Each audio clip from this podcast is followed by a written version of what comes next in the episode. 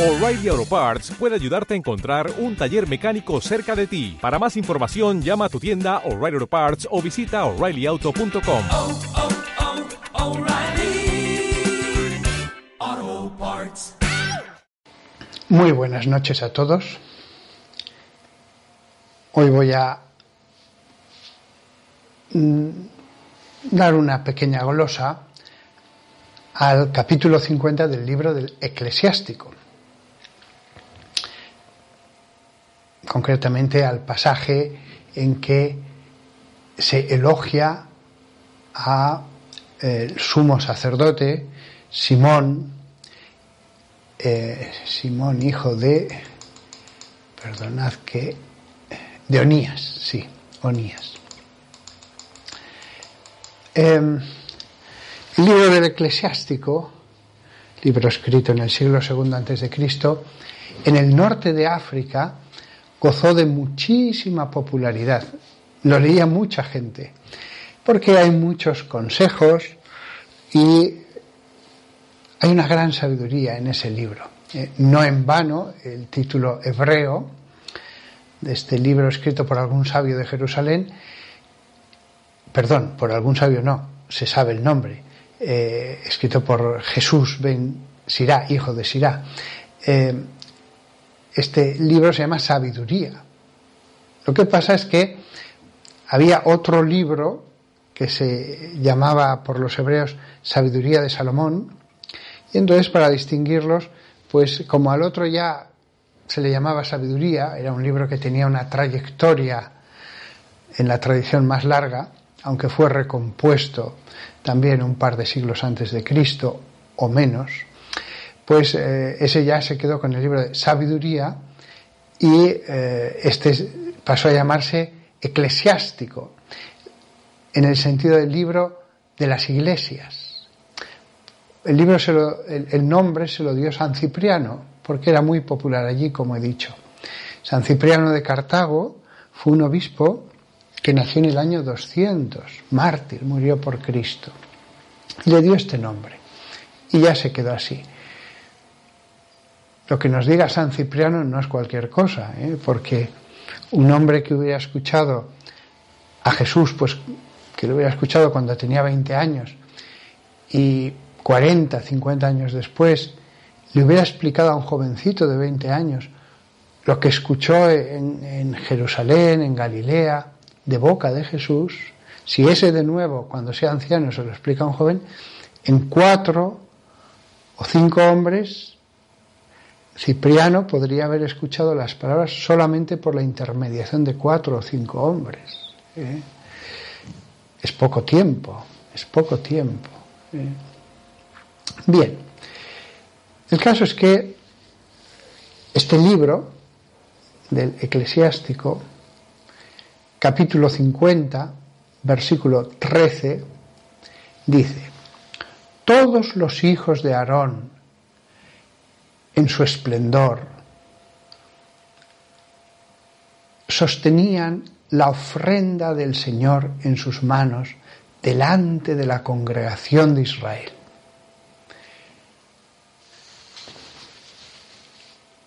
Todos los hijos de Aarón se congregaban en el templo de Jerusalén. Y dice, en su esplendor, es decir, se ponían vestiduras sacerdotales. ¿Eh?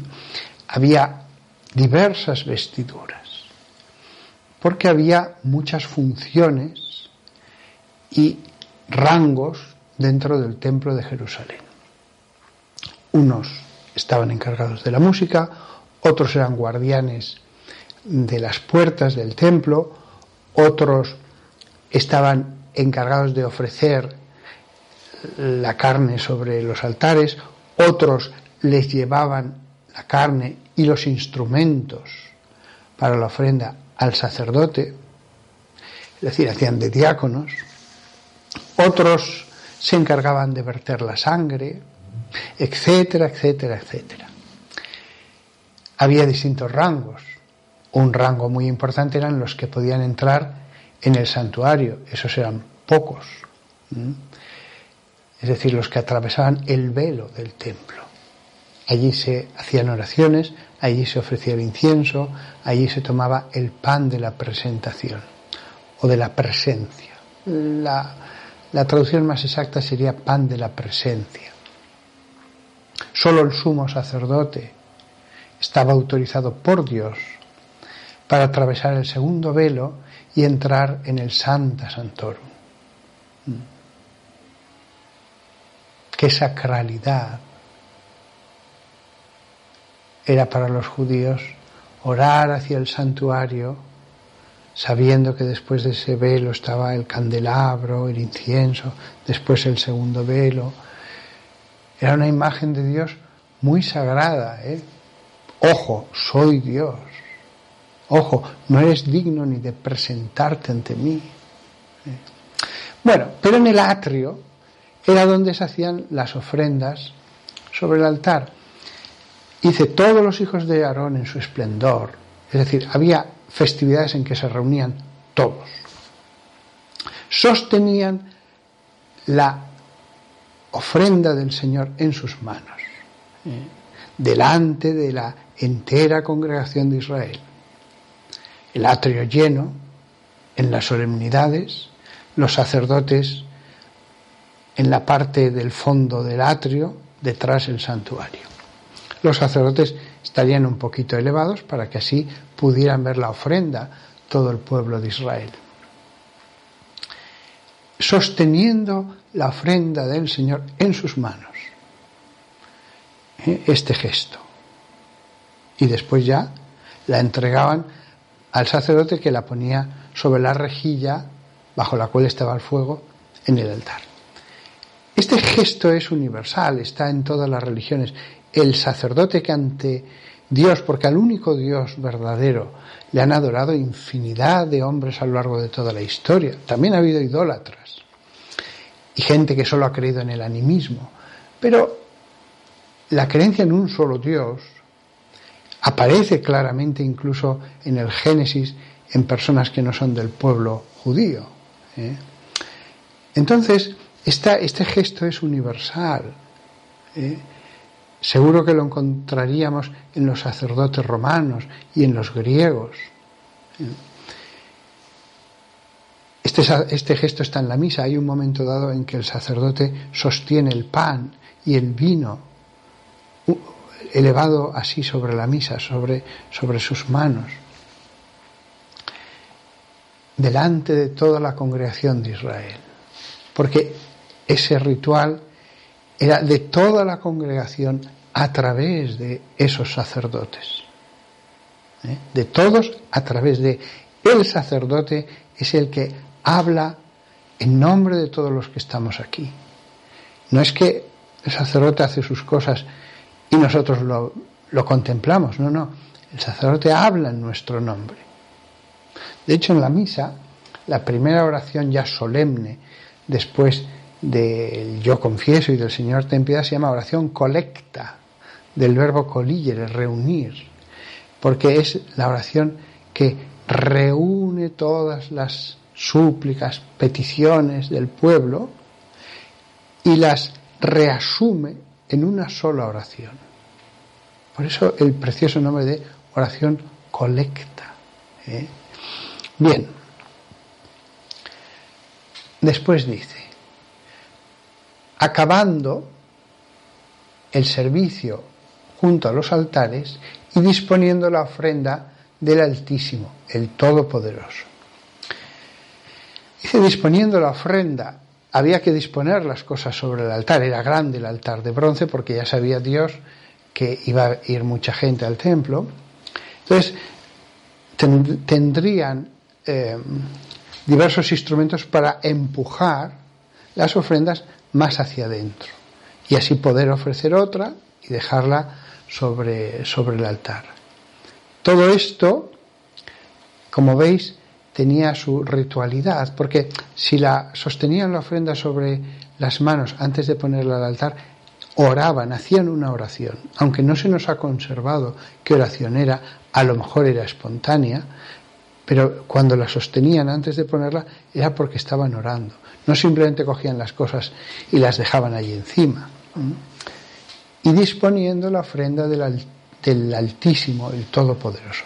Después había otro nivel de sacerdotes, como diáconos, empujando la carne más hacia el centro, quitándola la que ya estaba suficientemente asada, que hubiera desprendido la grasa, a no ser de que fuera un holocausto, en cuyo caso se ponía en el centro para que se carbonizara del todo. Después, cuando estuviera carbonizado, probablemente le darían golpes para que cayera abajo, porque hasta las cenizas del sacrificio del templo eran cosa sagrada. ¿eh? No se tiraban después a cualquier estercolero, no, habría un lugar para las cenizas de los holocaustos. Pero dice una cosa interesante este versículo 14. Habla de todos estos sacerdotes y dice, acabando el servicio junto a los altares. ¿Eh? Algunos manuscritos dicen altar. Sin embargo, aquí pone altares. Y probablemente esa es la lectura más primitiva. ¿Por qué? Porque hay otro pasaje de la escritura en que habla de altares. Y ningún copista se hubiera equivocado poniéndolo en plural. Porque todos, todos, todos sabían que Dios había dispuesto en el Éxodo que hubiera un altar, el altar de bronce. Solo habría un solo Dios, una sola tienda de la reunión, un solo altar. Había uno pequeñito de los inciensos detrás del primer velo, pero estaba fuera de la vista.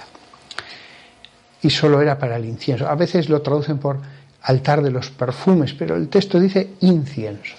¿eh? Entonces,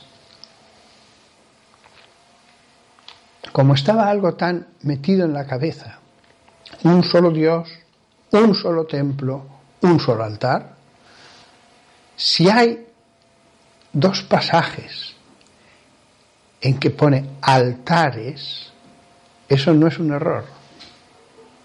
Eso no es un error.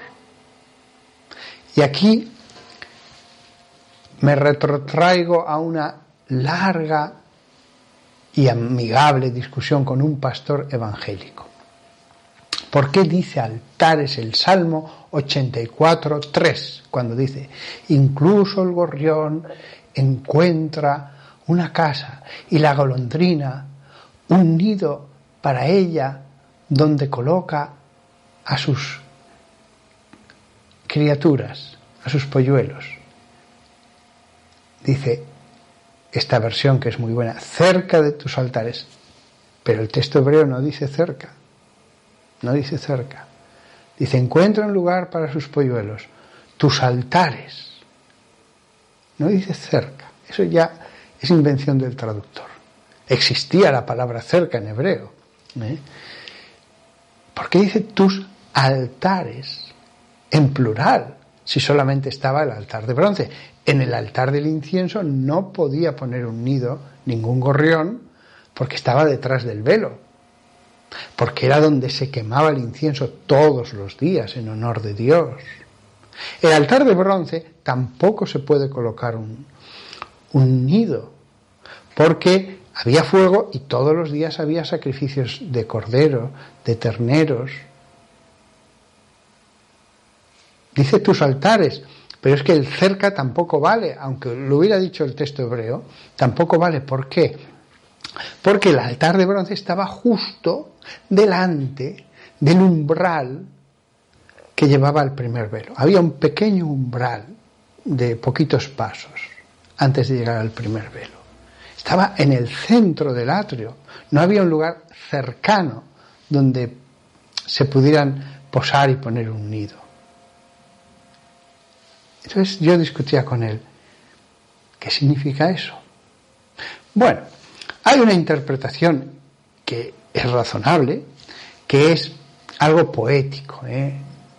mi nido en tus altares, pero sabiendo que físicamente no es posible. Pero yo le dije, después de años de leer este, de leer y orar este salmo, se me ocurrió una vez cuando venían los israelitas en las festividades, la fiesta de, de los tabernáculos, por ejemplo, la fiesta de Pentecostés, de las cosechas, todos querían ofrecer sacrificio. Pero por más que, como dice este texto, se pusieran alrededor del amplio altar de bronce, el altar no daba de sí, ni siquiera funcionando todo el día, para quemar la grasa de todas las porciones de carne que se ponían sobre ella. No daba de sí. Entonces, pienso, es razonable pensar que en un momento dado dijeron, mirad, para que no tengáis que marcharos sin poder ver vuestra ofrenda ser ofrecida a Dios, dado que además vienen todos los levitas, cuando hay grandes festividades, vienen los levitas de Galilea, de Samaria, eh, los cercanos a Edón, de todas partes confluyen en Jerusalén, vamos a disponer altares más pequeños laterales en el atrio, de manera que con tantos levitas podamos hacer las ofrendas. A mí eso me parece muy razonable. Y no lo olvidemos, el Salmo 84.3 dice, tus altares. Luego había varios. ¿Mm? Esos altares laterales pegados al perímetro del atrio, esos altares, la mayor parte del año estaban sin uso. Con lo cual, cuando el salmista dice esto, probablemente, probablemente estaba refiriéndose a algo que él estaba viendo, que había gorriones que ponían allí su nido. Y bien, los dejarían hasta que llegara ya la, una fecha cercana a la festividad en que volviera a usarse, pero eso sería eh, a lo mejor dentro de tres meses, eh, entonces no había prisa. He dicho esto de los altares porque aquí hasta una letra en las traducciones, lo, el plural hebreo eh, es una, un carácter, aunque se pronuncia una sílaba, pero hasta una letra tiene su importancia. Eh, porque al, darnos cuenta de que es algo literal, mentalmente nos hacemos una idea más exacta de lo que suponían las grandes solemnidades en, el templo de Jerusalén, como bullía ese atrio eh, de gente que traía ofrendas, etc. Y entendemos también por qué Dios lo hizo tan amplio, eh, también por esta razón de las ofrendas. No solo, también para escuchar la palabra. ¿eh? Bien, no puedo dejar de hacer una referencia a que esta imagen de un altar mayor con altares laterales del templo de Jerusalén a todos los católicos nos recuerda las catedrales con su altar mayor sus altares laterales en las capillas. ¿eh? Es simplemente una anotación de paso. Continúa el versículo 15 del capítulo 50 del Eclesiástico. Dice que Simón, hijo de Onás, de Onías, perdón, eh, tendió su mano para la copa y derramó la ofrenda de bebida de la sangre, la, ofrenda de la sangre de la uva la ofrenda de bebida de la sangre de la uva. Vamos a ver, extendió su mano para la copa. También esta imagen nos la podemos imaginar a él delante del centro, como se dice en otro pasaje de este mismo capítulo, en el corazón del altar, ¿eh? es decir, en el centro, con todos los demás levitas rodeando el gran altar. Y entonces, en un momento dado, extiende la mano y otro levita le coloca la copa con vino, aunque la llama sangre, sangre de la uva. Esa palabra no es casual, porque cuando lee un cristiano dice, Él va a derramar el vino. Jesús derramó su sangre. Eh, el vino de uva roja es rojísimo. Cuando cae sobre una camisa blanca deja una mancha roja, roja, roja, que parece sangre. Eh, Dios escogió que a los pies del altar, porque después dice, y lo derramó a los pies del altar, un olor agradable para el Altísimo, el Rey de todo, dice el versículo. Claro, Él derrama la sangre, las libaciones existen en todas las culturas antiguas, en todas, griegos, romanos y hasta bárbaros del norte hacían libaciones de vino. Pero quiso que el pueblo elegido hiciera este rito porque de derramar el vino a los pies del altar, porque él sabía que un tiempo después Jesucristo, sumo sacerdote, derramaría su sangre en ese nuevo altar que era la cruz. Y por esa sangre hemos sido redimidos. La sangre se derramó en la flagelación, en la coronación de espinas en tantos momentos, a lo largo de toda la vida, camino hacia el Calvario, pero sobre todo en el Calvario. Y escurriría por el madero hasta abajo y de las manos caería directamente sobre la tierra. Gotas, algún chorrito pequeño a veces. No muchos litros, a lo mejor uno, dos litros. Pero no era tanto la cantidad, sino que poca o mucha esa sangre era la redención por toda la iniquidad de la humanidad. Y durante siglo y tras siglo el sumo sacerdote derramó el vino a los pies del altar para que cuando leyéramos los cristianos este pasaje y el del Levítico y tantos otros, recordáramos todo este ritual era un vaticinio, un vaticinio ritual de la realidad de lo que iba a hacer Jesucristo. La realidad es Jesucristo. Esto es meramente expresión ritual de esa realidad. ¿Eh?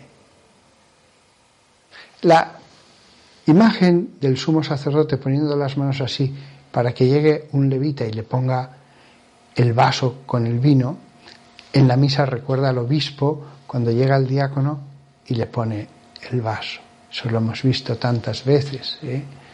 El mismo gesto, el mismo gesto. Solamente que Jesús, en la última cena, va a decir que en el nuevo rito, nuevo rito, uso la palabra con precisión, dirá, haced esto en memoria mía. Es decir, estaba instituyendo un rito, un rito. Haced esto. No dijo, bueno, alabad a Dios como queráis. No, no, haced esto, lo que habían visto en la última cena. En memoria mía, en memorial, en recuerdo. ¿eh? Haced esto porque lo que había dicho antes, esta es la sangre de la nueva alianza, del nuevo pacto. Dice, esta es la sangre. ¿Qué sangre era la que creaba una nueva alianza, un nuevo pacto con un nuevo pueblo? La de la cruz. La de la cruz. La que se iba a derramar en ese altar. Sin embargo, en esa mesa, en esa cena, dice, esta es la sangre, este es el cáliz de mi sangre. Este, esta es la, lo que va a crear una nueva alianza. Esta. ¿Mm? De verdad que la unión del Antiguo y Nuevo Testamento es perfecta. No son unos libros al lado de otros No es, ahora te cuento una historia, ahora te cuento otra. Las dos están entrelazadas. Por eso los cristianos, aunque creamos en el centro de la Biblia que es Cristo, leemos las dos partes, las dos. No es que leamos el Nuevo Testamento y el Antiguo Testamento a título informativo. No, no, no, no. No. El Antiguo Testamento ayuda a entender el Nuevo. El Nuevo ilumina al Antiguo. Están interconectados. ¿Eh? Bien.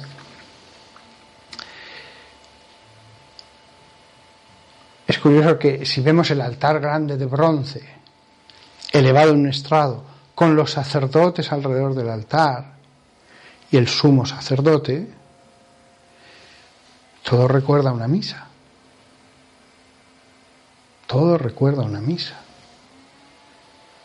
Faltan los altares, los manteles, pero es que hasta tiene una, un vaso, probablemente una copa, bellísima, que recordaría un cáliz, y lo derrama a los pies del altar.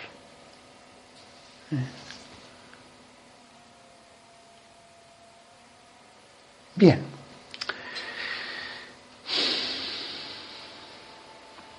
Versículo 16. Entonces los hijos de Aarón aclamaron y resonaron, hicieron resonar sus trompetas de metal cincelado e hicieron sonar una poderosa fanfarria como recordatorio del Altísimo. No puedo evitar el volverme a referir a la misa católica. Después que se ha producido la transustanciación, después que la sangre derramada por Cristo está en el cáliz, lo que ocurre es esto, una aclamación. En el templo ocurría eso. Después del derramamiento de la sangre, la aclamación del pueblo, las trompetas, tal.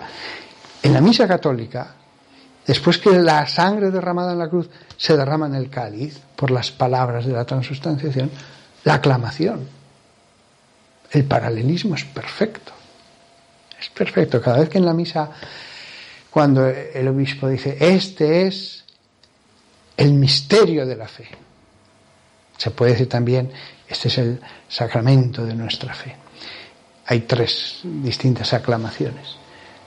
Este es el misterio de nuestra fe. Hay una aclamación del pueblo. Cuando la hagáis, acordaos de esto. Acordaos de esto. Versículo 17. Entonces, todo el pueblo, junto, juntos, rápidamente cayeron a tierra sobre sus caras para adorar a su Señor, el Todopoderoso, el, Dios Altísimo. Ellos se pusieron rostro en tierra. ¿Qué ocurre en la transustanciación? Nos arrodillamos. Toda la comunidad se arrodilla. Para los católicos es un gesto unitario. Solo aquel que tenga un problema de rodillas y no pueda arrodillarse deberá hacer una inclinación profunda. Pero el resto que pueda hacerlo debe arrodillarse. ¿eh? ¿Por qué? Porque el pueblo judío, cuando estaba en aquello que era una imagen, una sombra de la transustanciación, en ese momento se postraban para adorar a Dios. Curiosamente, en ese momento. No cuando hacía una oración, no cuando hacía una alabanza, no. En el momento que simbolizaba la transustanciación del vino en el cáliz. ¿Casualidad? No, no hay casualidades. ¿eh? Pero bueno, si os fijáis, la comunidad no está allí todo el rato del mismo modo. Hay momentos en que se sentaban para escuchar a un escriba que leía un rollo y que podía estar tranquilamente allí media hora leyendo. Entonces, como eh, como los que escuchan, los discípulos, se sientan. En otros momentos, como es en la ofrenda de la carne, están de pie por respeto. En otro momento se, se postran. En la misa lo mismo. Nos sentamos, estamos de pie, nos arrodillamos. Hay postración también. El Viernes Santo, el sacerdote se postra, también en la ordenación sacerdotal, las profesiones solemnes, eh, monásticas, o sea, hay también el signo de la postración en algunas ceremonias de la Iglesia. Eh, versículo 18, después de la postración. Entonces los cantores le alabaron a él, a Dios, con sus voces, con dulces y eh, tonos completos, melodías de tonos completos. A saber qué era eso. En aquella época debían saber lo que eran melodías de tonos completos. En los salmos hay, al comienzo del salmo, indicaciones en algunos salmos de cómo tienen que cantarse. Y se dice según el tono de, y ponen una canción. ¿eh? En otros casos hay indicaciones más técnicas, ¿eh? pero eh, estaban en el texto, estaban en el texto. Algunas Biblias, como a veces tuvieron dudas de dónde poner el versículo, si en las indicaciones técnicas o en, el primer momento en que ya comienza el canto del salmo, algunas ponen el uno dejándose la indicación técnica, pero también forma parte del texto canónico, la indicación técnica, que a veces dice con qué instrumento se va a tocar, el tono, quién lo compuso, etc. Eso no se escribió siglos después, estaba en, el, en los rollos judíos. Pero en algunos se ha sacado porque tuvieron la mala idea algunos de poner el versículo en el comienzo del Salmo, diciendo, bueno, estas indicaciones que ya ni sabemos qué significan, pero los rollos hebreos las tienen en los textos. ¿eh? Bien, los pequeñísimos detalles de la Biblia, maravillosos. Es verdad que lo que importa es la esencia, pero los pequeños detalles son encantadores, maravillosos, nos ayudan a hacernos una idea más fiel, concreta de lo que ocurrió y todo nos lleva a Cristo. ¿eh? Bien, nos dice cómo cantaron, en cómo se cantaba en ese momento. 19. Y el pueblo del Señor Altísimo ofreció su oración delante del misericordioso. El pueblo ofreció. ¿Qué ofreció? La carne, ¿no? Los sacerdotes. ¿Qué ofreció? El vino, ¿no? Era el sumo sacerdote el que lo derramaba. Su oración. La oración también es una ofrenda. Vemos que en un momento dado habla el sumo sacerdote, en otro momento cantan los cantores y en otro momento reza todo el pueblo. Como en la misa. Como en la misa. Las tres cosas. He dicho reza lo he dicho a sabiendas. Es decir, si en ese momento justo había una intervención de todo el pueblo congregado, no era para que cada uno improvisara lo que le saliera del corazón. Todos a uno decían alguna fórmula, alguna oración que ya se sabía. ¿eh? Eso ocurre también en la misa. ¿eh? Este es el misterio de nuestra fe. Anunciamos tu muerte, proclamamos tu resurrección. Ven, Señor Jesús. Ojo, ese ven, Señor Jesús, como otras frases de las cartas de Pablo, todos los expertos están de acuerdo de que eran aclamaciones litúrgicas de las comunidades. Eso sería motivo para otra charla, pero en eso están de acuerdo todos. Hay unas poquitas aclamaciones de sentido claramente litúrgico. ¿Mm? Bien, no debemos extrañarnos. En un primer momento, buena parte de los que estaban en las comunidades eran judíos. Eran judíos. todo este mundo ritual lo habían vivido desde que despertaron al uso de razón, como el gran momento en que su familia iba a Jerusalén a ver la liturgia de adoración a Dios en el atrio.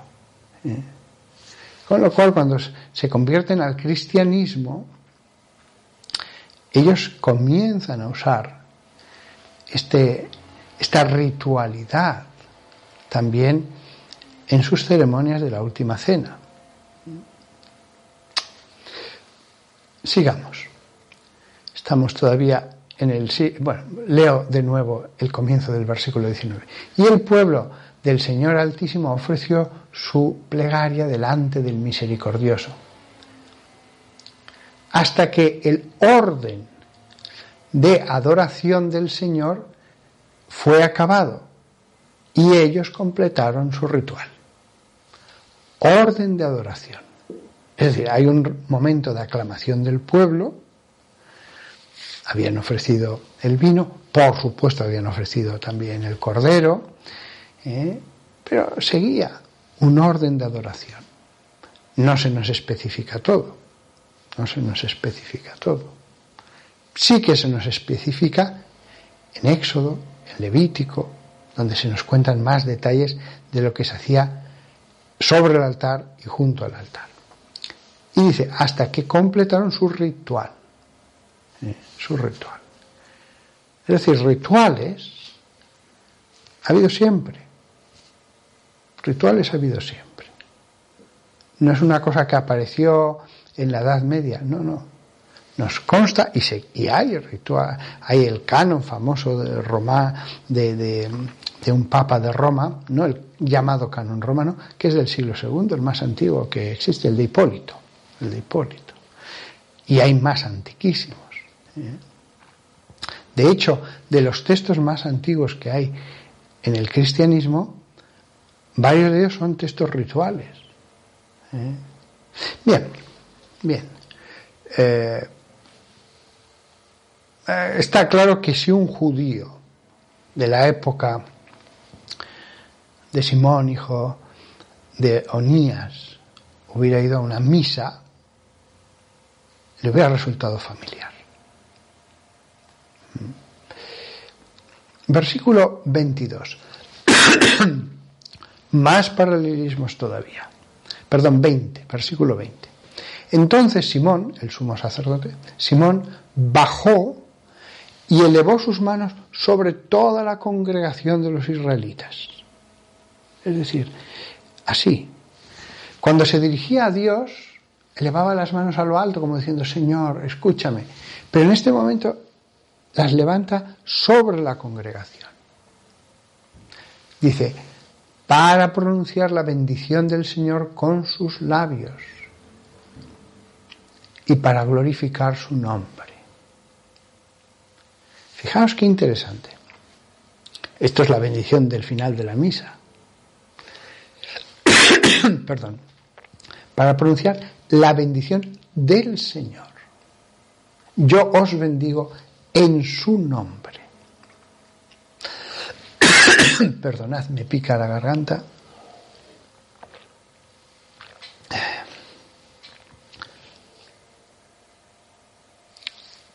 Yo os bendigo en su nombre. Después dirá el Evangelio que se sorprendieron los que estaban alrededor de Jesús cuando perdonó los pecados. Dice, se sorprendieron de que hubiera dado tal poder a los hombres. Dice, hombres. Se sorprenden de él. Pero él que estaba allí escribiendo el Evangelio no pudo en esa frase ponerlo en plural para decir, sí, de él, porque el plural incluye también lo uno, pero después que esto se haya dado a los hombres, el poder de perdonar los pecados. Es llamativo. Que diga hombres, no que diga, y se sorprendieron de lo que hizo. Se sorprendieron de lo que, de lo que tenía él, su autoridad. No, no, de los hombres. Es decir, el sacerdocio es una cosa muy seria. para pronunciar la bendición del Señor y para que quede claro que era Él el que bendecía, dice, con sus labios. Es una extrañeza de decir, tanto poder que los labios del hombre puedan dar la bendición de Dios. Y alguien dirá, bueno, pero la bendición de Dios, la bendición de Dios, a lo mejor es una fórmula que se llama así. Extendió sus brazos sobre la comunidad. Si yo extiendo los brazos sobre la comunidad, este gesto, para bendecir incluso a una persona, es transmisión. Es un gesto de transmisión. Si yo soy el que pongo mis manos sobre alguien para bendecirlo, soy yo el que transmito. El gesto lo dice. ¿Qué hacía el sumo sacerdote cuando ponía sus manos sobre la cabeza del cabrito que era la suerte de Azazel? Lo dice el texto, transmitir los pecados del pueblo. O cuando eh, hacen lo mismo seguro para transmitir Aarón, primero Moisés sobre Aarón y después Aarón sobre su sucesor, transmitir, transmitir. Yo, mi mano, mi mano, lo que he recibido te lo doy. El sacerdote actúa en su nombre. Alguien puede sorprenderse por seguir las teorías de Lutero y de Calvino y toda esa gente. Pero ¿cómo es posible el perdón de los pecados si solamente Dios perdona? Y así el resto de sacramentos. Bueno, ¿acaso Dios no dijo que se pusiera el mar de bronce lleno de agua para que los sacerdotes se purificaran? Si hubiera sido meramente quitarse la suciedad, que lo hagan en casa o que lo hagan cuando quieran. Pero cuando se hace de ello un rito y en lugar sagrado, y en un lugar sagrado concreto del atrio como es el mar de bronce, si tú haces eso orando, con humildad, pidiendo que te purifique, eso tiene un efecto, aunque no sea un sacramento. Pero ¿cómo Dios va a dar el poder de perdonar los pecados? Cuando Dios dispone la ofrenda por el pecado, no dice, bueno, haces esto y ya te perdono. No, porque es verdad que el arrepentimiento puede existir dentro o no, o ser imperfecto, pero si Él manda eso por el pecado,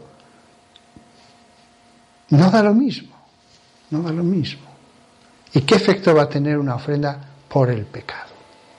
Pues está claro, está claro, está claro. Mientras que hay otros ritos que son de santificación.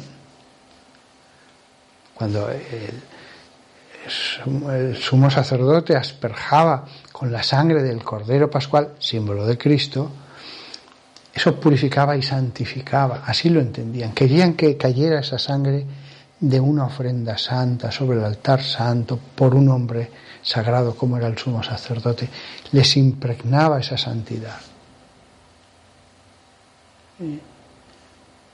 Cuando el, sumo sacerdote derramaba sobre un levita el óleo santo hecho con una composición específica, era para transmitir una bendición dado que evidentemente sobre ese aceite seguro que se oraba. No era un aceite normal, era un aceite compuesto de una determinada manera que seguro que se guardaba en el templo, en alguna de las cámaras laterales que se dice que había, tenía un efecto espiritual. Es decir, el pueblo judío no tenía todavía sacramentos, pero tenía ya varias cosas que si se hacían con el espíritu que Dios quería, un caso arrepentimiento, en otro pedir santificación, etc., tenían un efecto. Claro que tenían un efecto. De hecho, en cuanto le ungió Samuel al jovencito David, dice que en ese momento recibió la ruá de Dios. ¿Eh? El tema de los sacramentos está en perfecta conexión con el Antiguo Testamento. No le sorprendió a ningún judío. No van a negar los sacramentos. Habrá herejías de otras cosas, pero no sobre los sacramentos en un primer momento. Para pronunciar la bendición del Señor con sus labios y para glorificar su nombre. Es decir, incluso a través de la bendición se glorifica. Y eso ocurre en el misal católico actual. Cuando bendice el sacerdote, lo mezcla con una glorificación a Dios. No simplemente dice, yo os bendigo, ya está. ¿Eh? ¿Y qué hacen cuando el sumo sacerdote extiende los brazos y les va a bendecir? Dice el versículo 21. Y ellos se inclinaron en adoración una segunda vez para recibir la bendición del Altísimo. No dice esta vez que se postraron en tierra, pero sí que se inclinaron. Lo mismo en la Iglesia Católica. Cuando hay una bendición muy solemne, el diácono dice, inclinaos para recibir la bendición.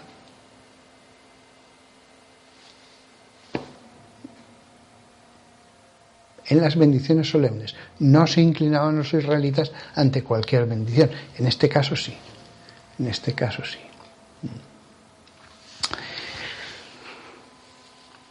¡Qué maravilla! ¡Qué maravilla!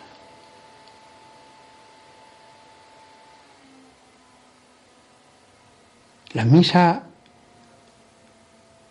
tantas veces en el Antiguo Testamento está prefigurada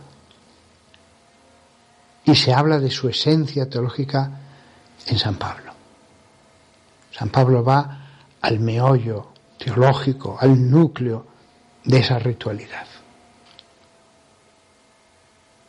Bien, quiero acabar con unas palabras muy bonitas de la encíclica Mediator Dei de Pío XII sobre la liturgia. Cuando las leí dije, qué bonito es esto. ¿eh?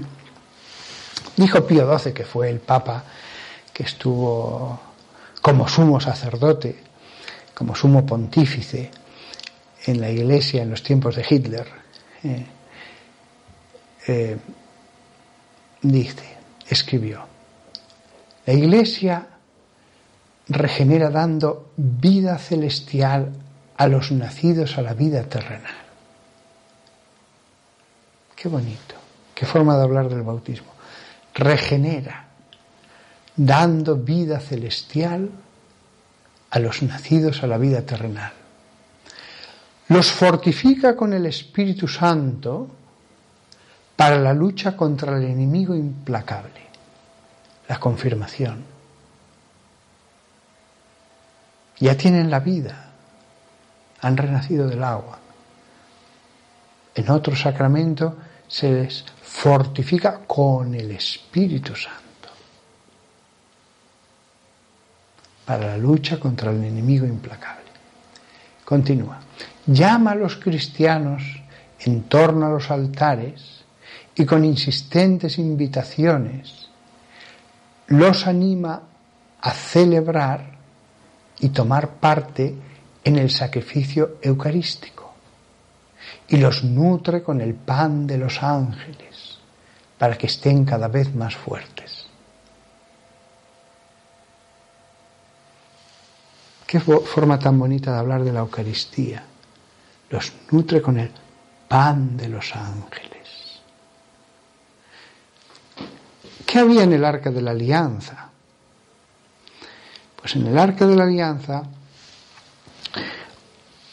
estaba el callado de Aarón que había florecido, ¿eh? estaba también un rollo de la ley y había una vasija bien cerrada que contenía un efá de maná, que se le llama en otro pasaje de la Biblia el pan de los ángeles.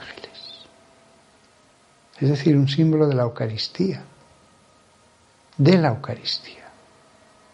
El rollo era la palabra de Dios que había salido de la boca de Dios. el, el callado de Aarón que floreció era el sacerdocio. Todo elementos de Cristo, pero también el maná, el pan de los ángeles. Para que quedara más claro, en, el Ecal, que era la cámara que estaba delante del Debir, el Santa Santorum, en el Ecal había una mesa que era la mesa de los panes de la presencia. ¿Qué había dentro del templo? Pan sagrado, que comían los sacerdotes en lugar sagrado, que estaba santificado por el lugar santo donde estaba. Bien, sigamos después del sacramento de la Eucaristía. Los nutre con el pan de los ángeles. Sigue, purifica y consuela a los que el pecado hirió y manchó. La confesión. Consagra con rito legítimo a los que por divina vocación son llamados al ministerio sacerdotal. Había una consagración, una unción en, el Antiguo Testamento, aparece expresamente dicha, hay otra en el Nuevo Testamento. Da nuevo vigor al casto connubio de los que están destinados a fundar y constituir la familia cristiana. Da nuevo vigor. ¿Por qué? Porque el matrimonio es una institución que ya existía, pero Jesús la eleva a sacramento. Por eso dice, da nuevo vigor. La institución existía, pero ahora va a ser sagrada y santificada por un rito al principio. Y después de haberlos confortado y restaurado con el viático eucarístico, el que se daba antes de morir, la última comunión, y la sagrada unción en sus últimas horas de vida terrena, acompaña al sepulcro con suma piedad los despojos de sus hijos. La sagrada unción en sus últimas horas de vida. Solo se ungía al sacerdote para entrar en el lugar santo. Cuando uno va a atravesar el velo del más allá, la iglesia unge al, moribundo. No es un sacramento para repetirlo habitualmente, cuando hay peligro de muerte. ¿eh? Una cosa es la, la orar por los enfermos, se puede orar las veces que uno quiera y bendecirles, pero el sacramento de la sagrada unción, como lo llama aquí, la unción de los enfermos, el sacramento no es una mera bendición, es un sacramento para que te, con, te consagres, dado que vas a entrar en el verdadero Santa Santor. ¿Eh? Por eso yo siempre prefiero dar la unción de los enfermos cuando ya la persona está consciente y va a entrar ya en la fase final. Antes de eso podemos orar por los enfermos las veces que queramos. Pero a mí me parece que la sagrada unción, que durante siglos se llamó extrema unción, porque se daba al extremo de la vida, es un sacramento preferiblemente, yo prefiero reservarlo para el gran momento culminante en que uno todavía consciente dice, voy a dejar este mundo, ya no me queda mucho. Si la persona estuviera inconsciente, la unción es algo sagrado que recaerá sobre él. Hay sacramentos que solo se pueden dar conscientemente, pero este no. Uno puede ungir a alguien y queda ungido. El vaso sagrado, si se unge, queda ungido. Eh, eh, es cierto que la persona tiene que querer, la persona tiene que querer recibirlo.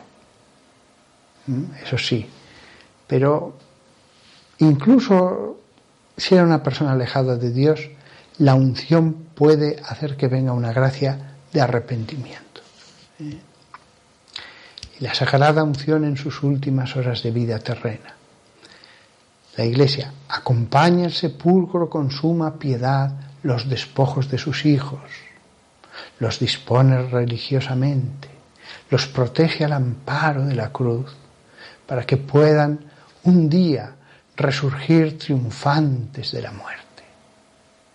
Qué bonito, en un solo párrafo largo, Pío XII dice, estos son los sacramentos, los regalos de Dios a su pueblo, al nuevo pueblo. Dio otros regalos al pueblo judío al salir de Egipto, están allí en la Biblia.